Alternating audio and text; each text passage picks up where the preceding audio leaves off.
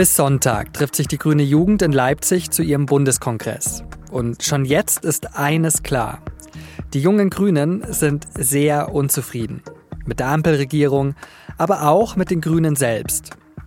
Welche Forderungen die grüne Jugend hat, darüber habe ich mit Konstanze von Bullion gesprochen, die jahrelang die Grünen für die SZ begleitet hat. Sie sagt, wirklich umsetzen werden die Grünen die Forderungen ihrer Nachwuchsorganisation zwar kaum, aber sinnlos sind sie deswegen nicht. Sie hören auf den Punkt, den Nachrichtenpodcast der Süddeutschen Zeitung. Ich bin Johannes Korsche. Schön, dass Sie zuhören.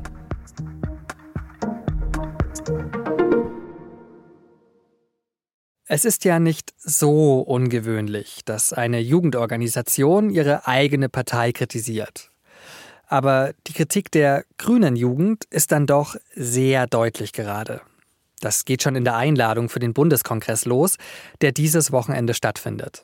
Da steht, nach zwei Jahren Ampelkoalition zeigt sich, die Bundesregierung ist nicht dazu in der Lage, in Anbetracht von Klimakrise, Inflation und steigender Zustimmung für rechtsextreme Parteien ausreichende Antworten zu finden. Und dass die derzeitigen Chefs der Grünen Jugend das ernst meinen, das hat dann auch mein Kollege Markus Balser gemerkt, als er sie zum Gespräch getroffen hat. Da haben Sarah Lee Heinrich und ihr Co-Chef Timon Ginus einen Kurswechsel bei den Grünen gefordert. Zum Beispiel hat Heinrich gesagt, Zitat, der Planet brennt, Menschen leben im reichen Deutschland in Armut, wir erwarten von den Grünen mehr im Kampf gegen den Klimawandel und für soziale Gerechtigkeit. In ihrer Kritik ist die grüne Jugend dann auch sehr konkret, eine Auswahl.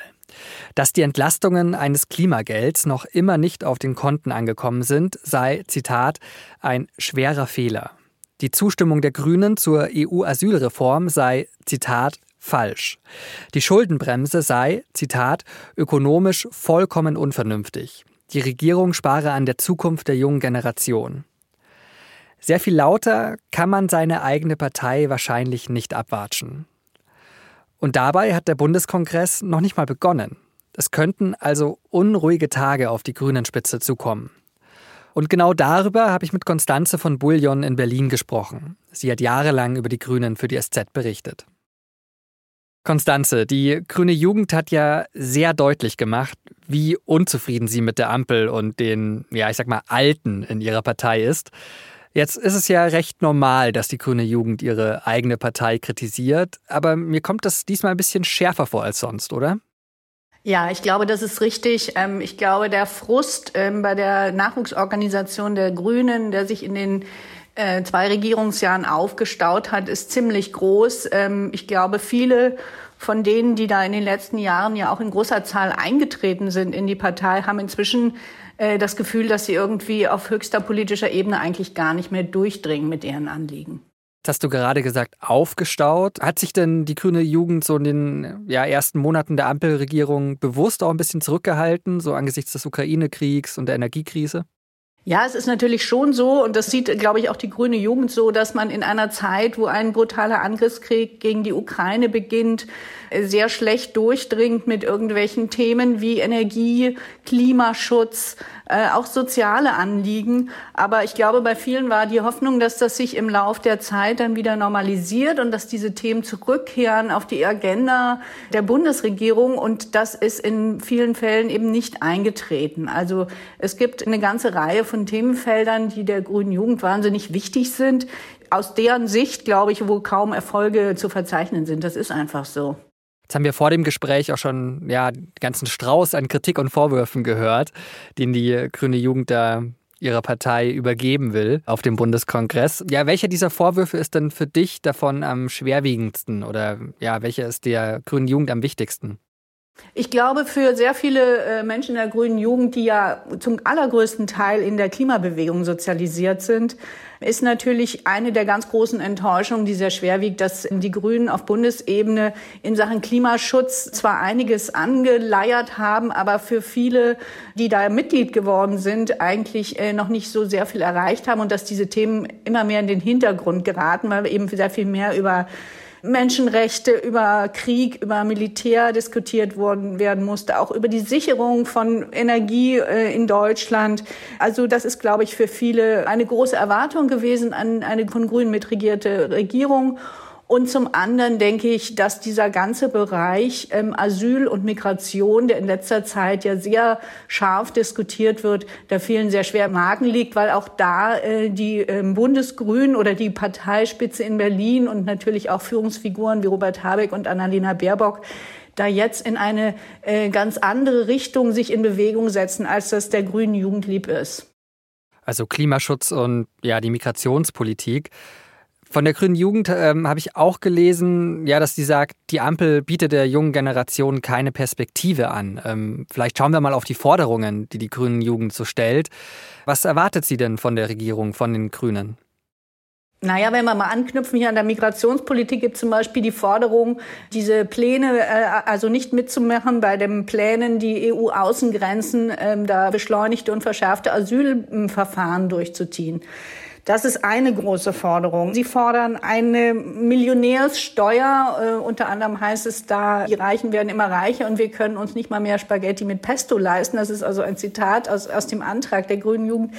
Das ist äh, für junge Menschen, die vielleicht mit viel weniger Geld leben müssen als Studierende oder so, nachvollziehbar. Aber das sind natürlich Forderungen, die haben keine Aussicht, auf Bundesebene irgendwie durchgesetzt zu werden. Das Gleiche ist es, sie wollen die Schuldenbremse abschaffen. Das ist mit Sicherheit mit einer FDP in der Bundesregierung äh, nicht möglich. Es gibt auch andere Forderungen, wie zum Beispiel einen Mietendeckel bundesweit einzuführen. Auch das wird nicht passieren.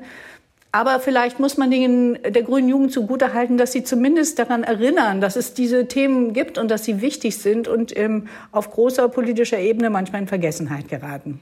Ich fasse mal kurz zusammen. Keine Aussicht auf Umsetzung, nicht möglich, wird nicht passieren. Wie groß ist denn das Gewicht eigentlich der grünen Jugend in, innerhalb der Partei? Also ich muss sagen, dass die Spitze der grünen Jugend in den letzten Jahren immer wieder eigentlich nur dann in der großen Öffentlichkeit nur bemerkt und äh, worden ist, mit sehr radikalen Forderungen, die eigentlich regelmäßig kein Gehör gefunden haben. Und ich glaube, es wäre auch für die grüne Jugend mal an der Zeit. Der Frust ist verständlich. Sie haben sicherlich auch die Aufgabe, die Anliegen jüngerer Menschen zu formulieren und die fallen immer etwas schärfer aus als bei den Alten. Aber ich glaube, diese Maximalforderungen sind ähm, so regelmäßig abgeblitzt, die werden so mit erwähnt in irgendwelchen Zeitungsartikeln. Aber ich glaube, es wäre gut, wenn sich die neue Spitze der grünen Jugend auch mal überlegen würde, wo kann man Kompromisse machen, wo kann man wird man ernst genommen als Gesprächspartner in, in der Politik und nicht nur so als erwartbare Stimme, die eigentlich alles ablehnt. Wie schauen denn Habeck und Baerbock jetzt zum Beispiel ja auf die grüne Jugend und auf die innerparteiliche Kritik? Also hat das für die auch einen Sinn oder ist das einfach nur nervig? Also sie lassen ihre Forderungen regelmäßig abblitzen, das kann man schon so sagen, aber es fällt auf, dass sie immer wieder, insbesondere Robert Habeck, versucht, den Draht nicht zu verlieren, denn die grüne Jugend erfüllt auch für die großen Player in der Bundespolitik natürlich eine ganz wichtige Rolle. Sie formuliert all das, was in der Bundesregierung nicht umgesetzt werden kann. Und damit bindet sie natürlich ein bestimmtes Wählermilieu, nämlich den linken Flügel der Grünen, der ja ähm, eigentlich im Bundestag und auch in der Besetzung der großen Bundesministerien keine Rolle mehr spielt, keine wesentliche. Die Leute sind nicht mehr, die sind fast alle jetzt realos, die da das Wort führen.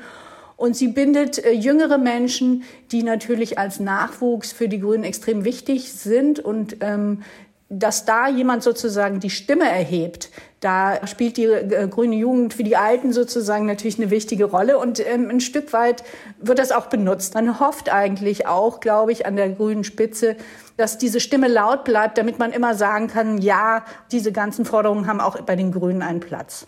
Dann zum Abschluss lass uns noch auf den Bundeskongress äh, gucken und ja, wer diese Rolle in Zukunft äh, dann übernehmen könnte, weil da werden ja auch die neuen Vorsitzenden gewählt. Wer sind denn da die aussichtsreichsten Kandidaten und vor allem, also wird der Konfrontationskurs gegenüber der eigenen Partei und der Ampel mit denen dann weitergehen? Ja, also nach allem, was man da so hört, sind es zwei Studentinnen, beide aus Hessen, Svenja Apun und äh, Katharina Stoller. Ich kenne die beiden persönlich nicht. Ich glaube, dass sie nach allem, was man so hört, auch wieder sehr diesen kritischen Kurs äh, fahren werden gegenüber der Mutterpartei. Auffällig finde ich, dass sie beide aus Hessen stammen, also beides Westen dass sie so ein sehr eindeutiges Milieu, wohl auch eher aus betuchten Elternhäusern. Es gibt da niemand, der Ostdeutsch ist, der da größere Chancen hat In der bisherigen Spitze der äh, Grünen Jugend gab es Sarah Lee Heinrich, die hat also einen Vater aus Guinea, sie ist eine Sozialpolitikerin, also das hat nach außen etwas mehr Vielfalt sozusagen gespiegelt. Ich denke mal, dass das aber auch ähm, die, der Lage der Grünen entspricht, dass sie nämlich immer mehr auf ihre Stammmilieus jetzt wieder schrumpfen und die liegen eben ganz überwiegend im Westen Deutschlands. Vielen Dank für deine Einschätzungen, Konstanze, und mach's gut. Danke, sehr gern. Außenministerin Annalena Baerbock will die Zivilbevölkerung im Gazastreifen unterstützen. Deutschland werde deshalb zusätzlich 50 Millionen Euro bereitstellen. Das Geld soll unter anderem das UN-Kinderhilfswerk UNICEF unterstützen, damit, Zitat, unschuldige Frauen, Männer und Kinder im Gazastreifen versorgt werden können. Das hat Baerbock in Jordanien gesagt. Dort hat sich Baerbock mit ihrem jordanischen Amtskollegen getroffen. Die Außenministerin ist seit Donnerstag im Nahen Osten unterwegs. Neben Jordanien reist sie auch nach Israel, Libanon und Ägypten, wo sie an einem Friedensgipfel teilnehmen wird. Seit mehr als einer Woche versuchen russische Truppen verstärkt, eine Stadt in der Region Donetsk einzunehmen. Ohne Erfolg. Laut ukrainischem Generalstab habe es bei der Offensive zahllose Verluste unter den russischen Soldaten gegeben.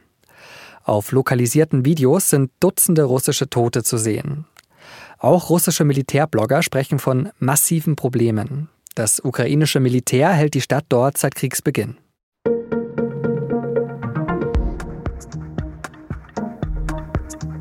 Kleiner Blick hinter die Kulissen bei der SZ.